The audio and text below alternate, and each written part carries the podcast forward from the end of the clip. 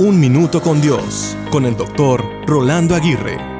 ¿Has pensado en hacer algo diferente para salir de la rutina diaria que tanto te domina? Prueba algo que no has probado. Si no te gusta algo es porque lo has probado, no porque lo desestimaste.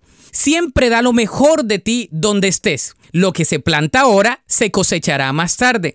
Esta es una ley natural que rige tanto a buenos como a malos. Escribe en tu corazón que cada día es el mejor día del año. Vive un día a la vez, aprendiendo del pasado, disfrutando el presente y esperando expectante el futuro. No tengas miedo de caerte, porque el que se queda en el miedo nunca emprende un viaje exitoso. Recuerda que un viaje de mil millas comienza con solo un paso y el resto del viaje es un montón de pasos pequeños. Camina paso a paso, pero planea correr cuando sea necesario. No te quedes atascado en el primer obstáculo. Es más, espera con ansias los obstáculos para que cuando estos lleguen estés preparado para enfrentarlos.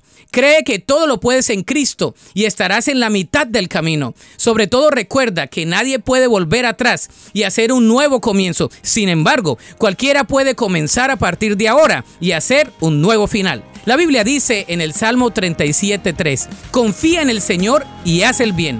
Establecete en la tierra y mantente fiel. Para escuchar episodios anteriores, visita unminutocondios.org.